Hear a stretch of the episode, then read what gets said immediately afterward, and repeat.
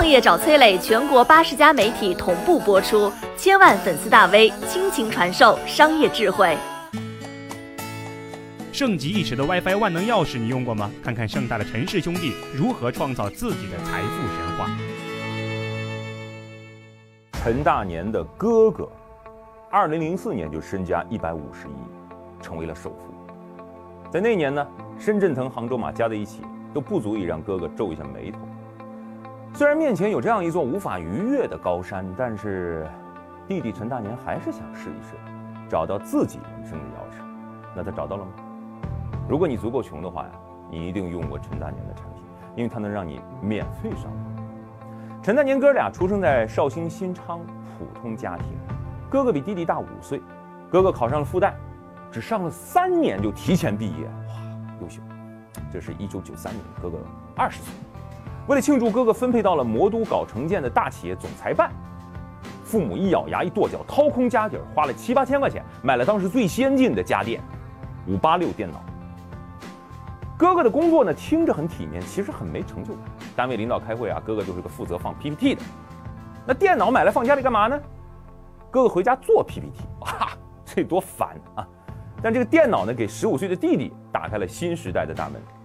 初中生陈大年趁哥哥不在，就疯狂的打游戏，学习成绩啊一泻千里。哥俩吧一样的基因，哥哥上了名牌大学，弟弟则顺利考上了中专。哥哥打工六年之后，来到了神奇的1999年，搜的活已经起飞。杭州马放弃了翻译社，深圳腾搞出了网络寻呼机，养猪磊已经把 BBS 升级成了门户。哥哥这个时候对平庸的人生终于勃然大怒，创业，搞动画，将来我要干成迪士尼。这个时候，弟弟陈大年中专毕业刚一年，正游手好闲，于是来找哥哥，动之以情，晓之以理。情方面，他唱。你说你是哥哥，我是弟，你生我在家里玩单机啊。理方面，哥哥问说：“你来我这儿跟我干，那你会啥？你能干嘛？”弟弟邪魅一笑，说：“我朋友在虹口一家网吧上网，因为网吧小妹儿在账本上笔记没写清楚，计费的时候多算了三块八。”我朋友跟网吧老板大打出手，我回去我就买了一本电脑编程入门，两天两夜没睡觉，困了就打两把红警提神。Loading construction complete，啊，最后啊我就成功做出了一个上网计费软件，放到网上共享，轰动了全国网吧界，并被评选为一九九八年十大软件。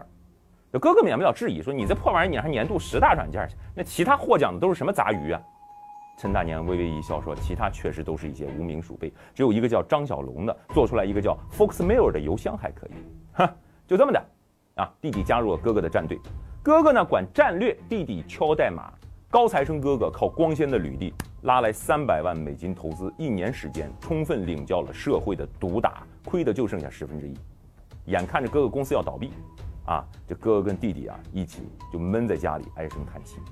弟弟从冰箱里掏出一瓶肥宅快乐，咕噜咕噜咕噜咕，咚咚咚咚咚，一饮而尽。啊！这哥哥说：“哥，咱家这电脑最近我开通了上网，我给你看个好东西。”电脑旁边的这个猫吱咕咯咯咯咯响了一通，弟弟启动了一个打打杀杀的网络游戏。哥，这个好玩你打两把发泄发泄。哥哥本身是最讨厌玩游戏，不过这个时候真的需要一个东西出出气呀。屏幕上这个小人拿着一把刀，歘歘歘歘砍了两天两夜。电脑显示：恭喜您升级了，您已经成功学会了半月刀法。黑着眼圈的哥哥就问：什么玩意儿？半月刀法？我这膝盖的半月板都疼了。弟弟笑而不语，轻点鼠标左键，啪嚓，屏幕里的小人一挥刀，发出了一道微弱的白光。哥哥说：哎呀！这有点意思哈，这个。二零零零年深夜里的这道微光照亮了哥俩的前途。二零零一年，哥哥带着最后剩下的三十万美金孤注一掷，拿下了高丽的这款二线网游的代理。这款游戏就是刻在一代人记忆里的传奇。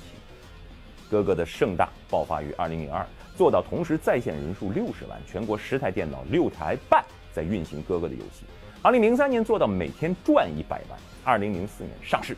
哥哥成为首富，在杭州马深圳腾还找不着北的时候，陈大年的哥哥已经坐上了财神位。哥俩对创业这个盛大的游戏啊，展现了更痴迷的热情。哥哥的网络迪士尼之梦重启，买起点、做盒子、玩电商、搞支付。哥哥可以说在每一个如今都辉煌的类目做到了领先五到十年，而弟弟呢更会花钱，领衔搞起了研究院。这个研究院啊，比杭州马的达摩院还要领先六年，孵化出三十多家创业公司。杭州马呢，把自己跳槽或离职创业的员工描述为我们每年向全社会输出一千名我司的精英。但是杭州马的接班人逍遥子本人却曾经是陈在宁哥哥手下的大将。钱程会呢是后来的故事，圣斗士才是上古的传说。二零零九年，乘风破浪的哥哥突发贵恙，风头无两，难抵大病一场，花不完的钱与消不去的痛，让哥哥怀疑人生，并萌生退役。转手一番变卖，哥哥隐退江湖，偶尔发表讲话，句句不离禅意。一切有违法，如梦幻泡影，如露亦如电，应作如是观。弟弟陈大年的工作狂热比哥哥丝毫不逊，每天工作十五个小时，每年只休息七天。折磨哥哥的头痛病啊，也没有放过弟弟。一天走在浦东立交桥下，弟弟发生啊昏厥，醒来之后啊，他就看早餐小贩依然将豆浆油条售卖，陆家嘴的白领行色匆匆，也将红绿灯等待。冥冥当中，弟弟也参透了一些东西，奈何中专毕业，比哥哥略输文采，只得是发一声喊：“大威天龙，妖怪现形，地球照样转，离了谁都行。”弟弟也做出了人生的修改，从此自己每天只工作六个小时。弟弟从当年研究院的项目当中挑出一个最喜欢的，在二零一二年重整团队。这个项目被称为下沉市场鼻祖，又被称作共享经济大师兄。哥哥的辉煌完成了让一部分人先玩上网游，弟弟的成就试图让抠搜的网友免费上网。如果你手机连过 WiFi，你可以将 WiFi 共享，其他的人呢就可以免密蹭网。明月装饰了你的窗户，你装饰了别人的梦，你蹭别人的同时也被别人蹭。这就是陈大年的 WiFi 万能钥匙。如果一个 wife 发现自己的老公的女同事初次到家做客就登上了咱家的 WiFi。不要着急去办理离婚，很有可能是老公和那个女同事都安装了 WiFi 万能钥匙。尽管可能泄露私密啊，也确实引发了争议啊，但是万能钥匙在二零一六年就做到了九亿台手机在用。你可能看不起，但当初次进城的民工兄弟在热闹的 CBD 举起手机，啪嚓，自动连上旁边咖啡馆的 WiFi，他乡遇故知的感觉，让小镇青年的眼角泛湿。在智能机普及、三 G 转四 G 的窗口期，弟弟名噪一时。但转眼五 G 到来，移动互联网技术迭代的脚步追得太快，窗口期的工具啊，可能只被锁在窗口期。弟弟巅峰时的身家达到五十亿，是曾经哥哥的三分之一。二零零零年的那个深夜，电脑上的刀光将哥哥启迪。历经诸多变故后，十多年后的一日，弟弟开发布会演示万能钥匙，观众席第一排的哥哥用力的鼓掌。他想起了二十六岁时毛头弟弟讲起的网吧计费软件的趣事儿，那是夕阳下的奔跑，是两个人和两代人逝去的青春。我是商业小纸条，我在很多平台去分享过创业方面的课程和经验，比如说抖音、快手、百度、阿里、腾讯等等。